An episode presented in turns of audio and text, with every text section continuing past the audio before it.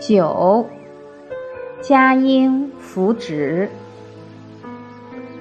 明朝的时候，有一位女士叫张嘉英，她的父母很早就过世了，所以她从小就是孤儿。她有三个兄长，后来三个兄长也很早就过世了。他就跟嫂嫂一起照顾他的侄儿们，很不幸，他的三个嫂嫂也都陆续去世了。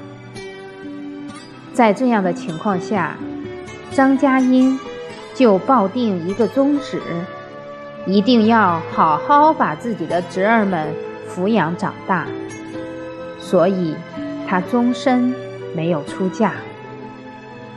她用真诚的爱心。去爱护这些晚辈，相信他的晚年也会赢得晚辈们对他的奉养。